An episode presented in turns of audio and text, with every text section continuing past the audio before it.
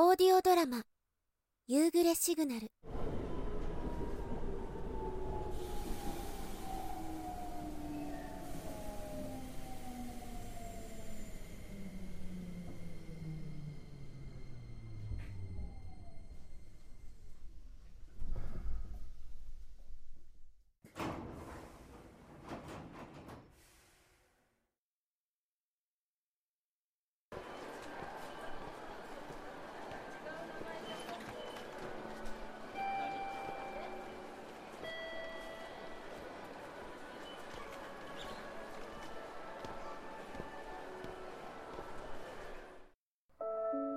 誰もが知っているこのメロディー。夕暮れ時を伝えるこの音楽は地域ごとに差はあるのだろうがどこでもきっと子供たちのためにあるものなのだろ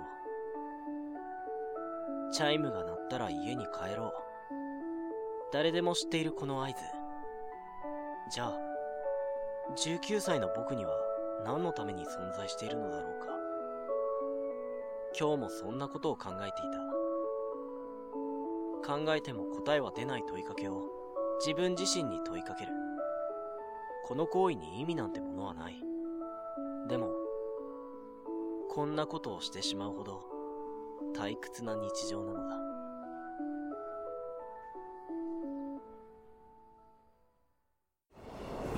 そうやって、いつものような自己完結をしたところで、通過の電車が通り過ぎ、遮断機は上がり始め、人の群れが動き出す。でも、僕は一瞬足を踏み出すことをためらってしまった。どうしてかはわからない。確かなことは、僕はなぜか、目の前の制服の少女に目を奪われてしまっていたということだけ。ま、すいません。人の流れに押し出されるようにして、ようやく僕は歩き始める。渡りきり、人が少なくなったあたりで、さっきの感覚を確かめたくなって振り返ってみる。でも、そこには少女の影も形もなくて、だけど特別な、このつまらない日常を塗り替えてしまうようなものが、そこにはある気がした。それが何なのか。この感情の正体は何なのか？すぐに理解することができた。僕は彼女に恋をしていたのだ。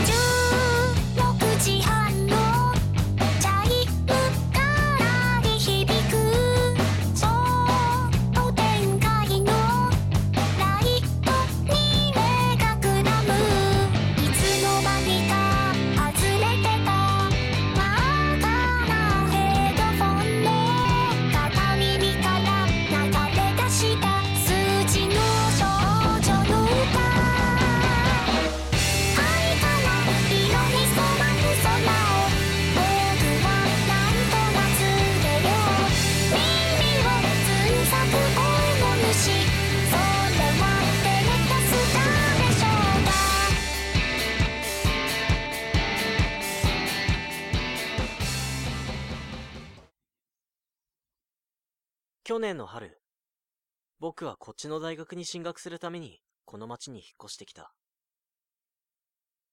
結構田舎の方から出てきたせいか、都会の雰囲気に押されていたせいなのか、あまり馴染むことができなかった。でも、それは環境の変化のせいだと思っていた。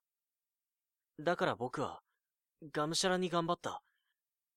でも、結局大学もうまくはいかなくて、僕にとってこの街は、違和感しかなかった。誰と話していても、まるで違う時代を過ごしてきたかのような感覚に陥ってしまう。いや、違う。関わらずとも、最初からなんとなく違和感はあった。そして、それが次第に大きくなって、今では二回生にもなれずに、大学にも行っていない。バイトをして、最低限の食事と睡眠をとって終わりの生活。そんな日常は好きでも、特別嫌いなわけでもない。そう。全く興味なんて示せない。ただただ、無機質な日常が過ぎ去っていくだけ。だから、少女との出会いは、僕にとって本当に大きな存在となった。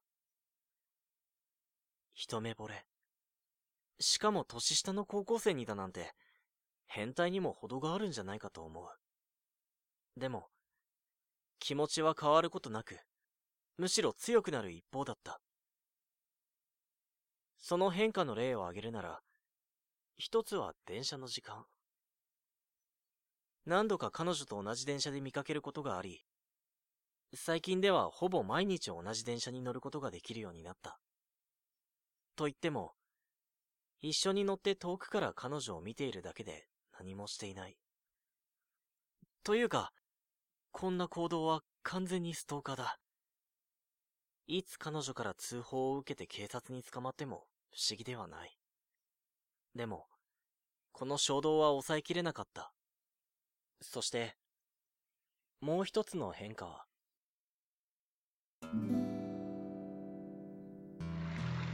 それがこれ。路上ライブだ。駅前にある大きな噴水前で、週に2、3度、こうして弾き語りを行っている。こうしていれば、彼女が見つけてくれるかもしれない。興味を持ってくれるかもしれない。そんな不純な思いで始まったのだが、今ではある意味、趣味のような感じになっている。もともとギターを弾くのが趣味だった。高校では軽音部だったし、卒業してこっちに来てからも家でよく弾いていた。つまらない日常の中で、彼女とギターだけが心安らぐ時間だった。さあ、今日もこの時間を楽しもう。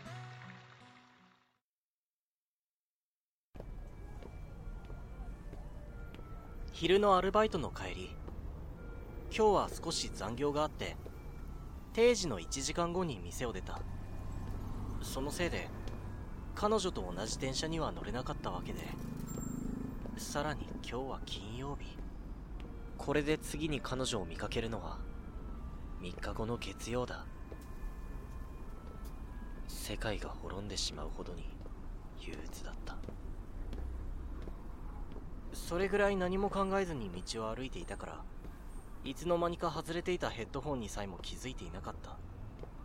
でも、そのおかげで、後ろからかけられる声に気づくことができた。あの、あの、え？ドキッと、心臓がつかまれたように締め付けられる。そして、動揺のあまり、目の前にいる少女の存在が嘘ではないかと思ってしまうほど、僕はこの状況に脳の理解が追いついていなかった。でも、動揺するなという方が無理だ。だって、僕が恋した制服の少女が、今、目の前にいるのだから。あの、いつも駅のところで歌っている方ですよね。え、ああ、うん。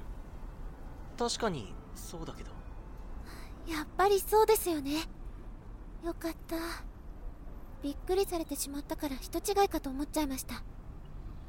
多分急に声をかけられたら誰でもびっくりすると思うよ。えっとどうしたの？というかなんで僕が弾き語りをしてるって分かったの？その赤いヘッドフォンが目印になってああこれかえっと駅で歌っているのを何度か見かけてそれであなたのファンになってしまって今日はたまたま後ろ姿を見かけましたからそれでそのえっとととりあえずもう少し話をするならファミレスにでも入らない。僕もゆっくり話がしたいし。あ決してやましい気持ちはないから。そそれに大丈夫。お金はもちろん僕が出すし。どうかな？はい。それじゃあお言葉に甘えて。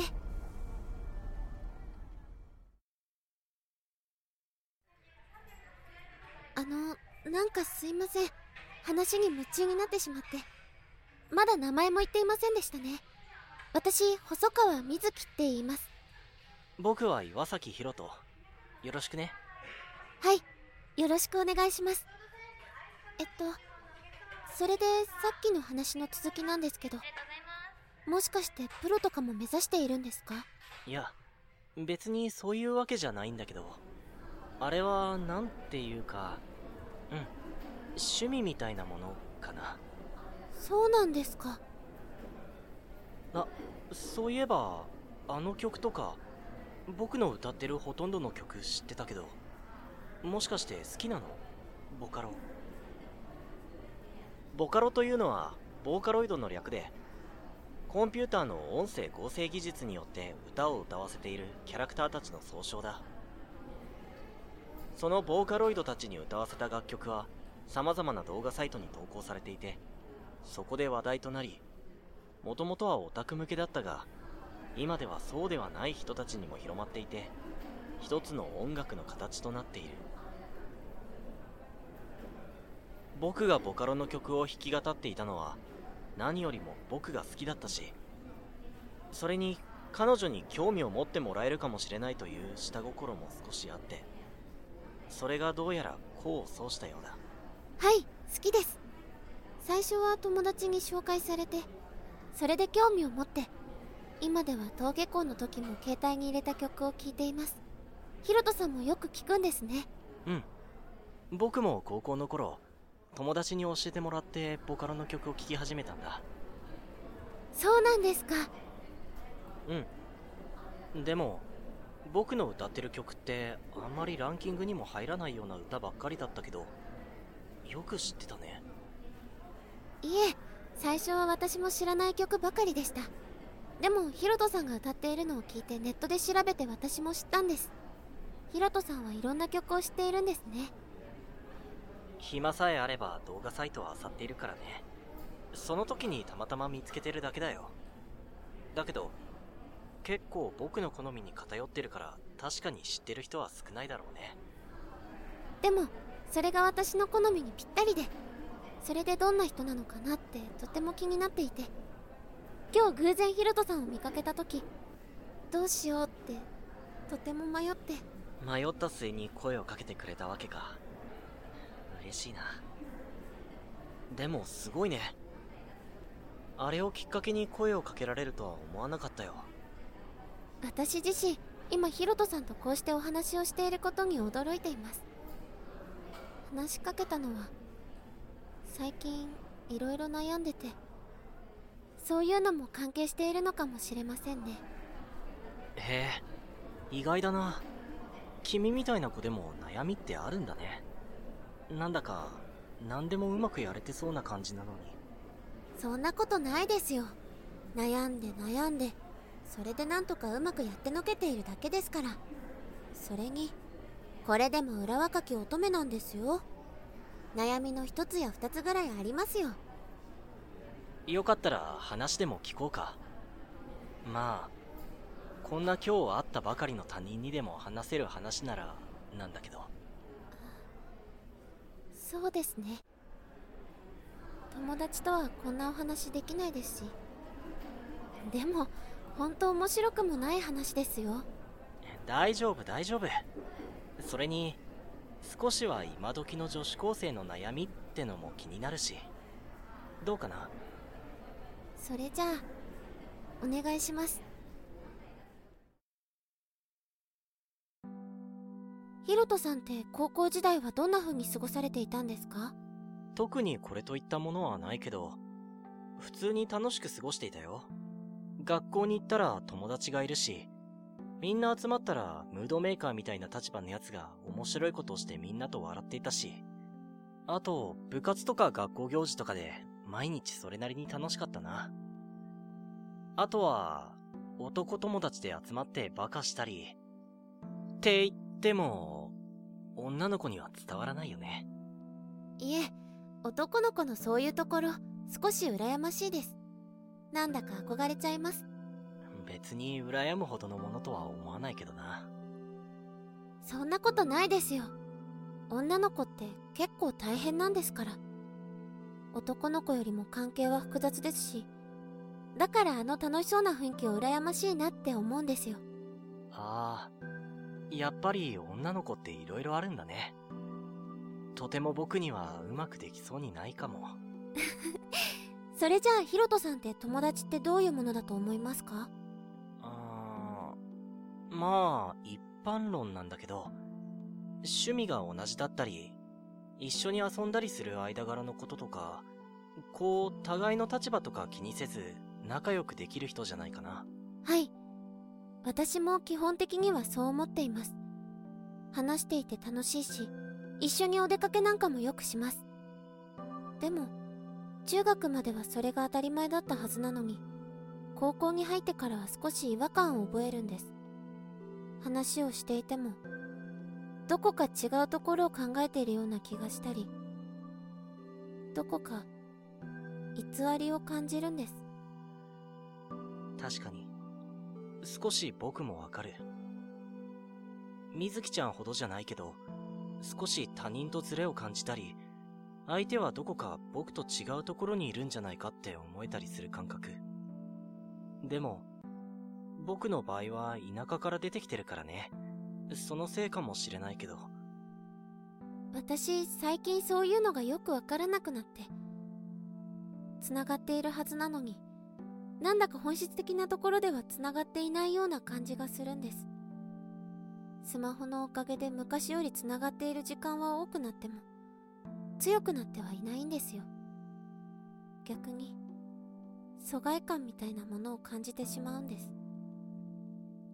一緒に遊んでいても私の知らないインターネット上の誰かがそばにいるようで本当は私とじゃなくてインターネット上の人たちと遊んでいるんじゃないかそう思えたりするんです。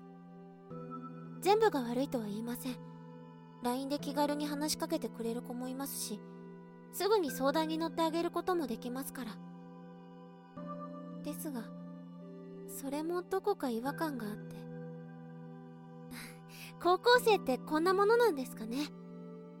難しいねそういう問題は。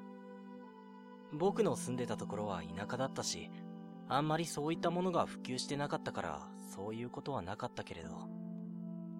でも確かに最近はそうだね。Twitter とか LINE とか SNS だけで繋がっているような関係がたくさんある。実際の友達よりもそっちが重要だって人たちもたくさんいるからね。だから逆にそれで繋がっていない方が情報が遅れたり仲間外れにされちゃったりとかさ。それが当たり前になってる。僕もこっちに来てからそれを身をもって実感したよ。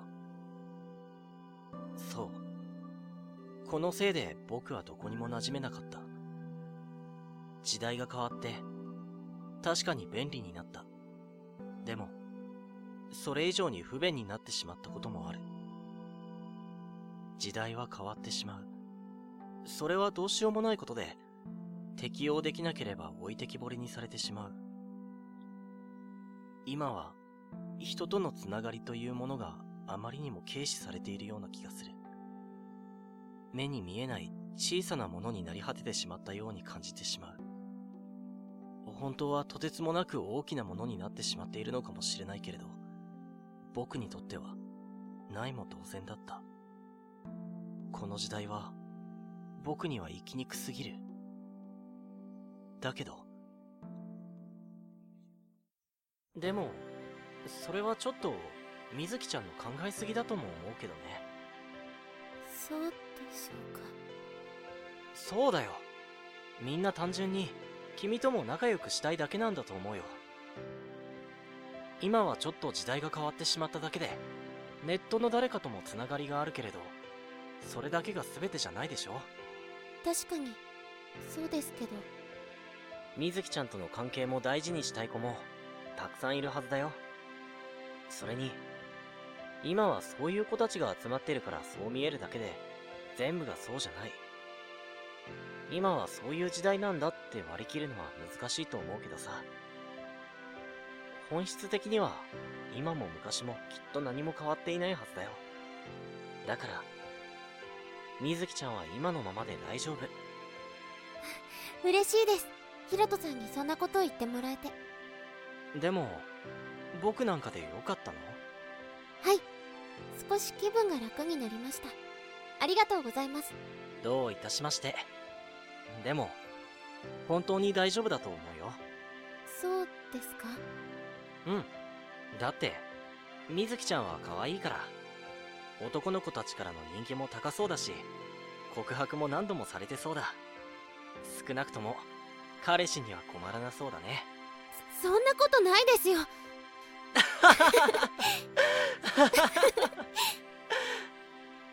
そういえば、もうこんな時間だけど、大丈夫？大丈夫ですよ。今日はありがとうございました。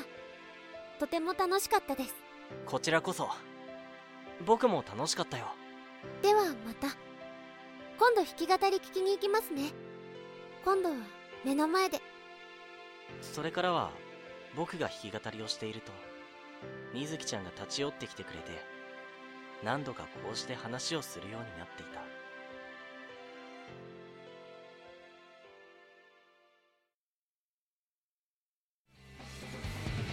オーディオドラマ「夕暮れシグナル」第1話ただいまの出演はロック。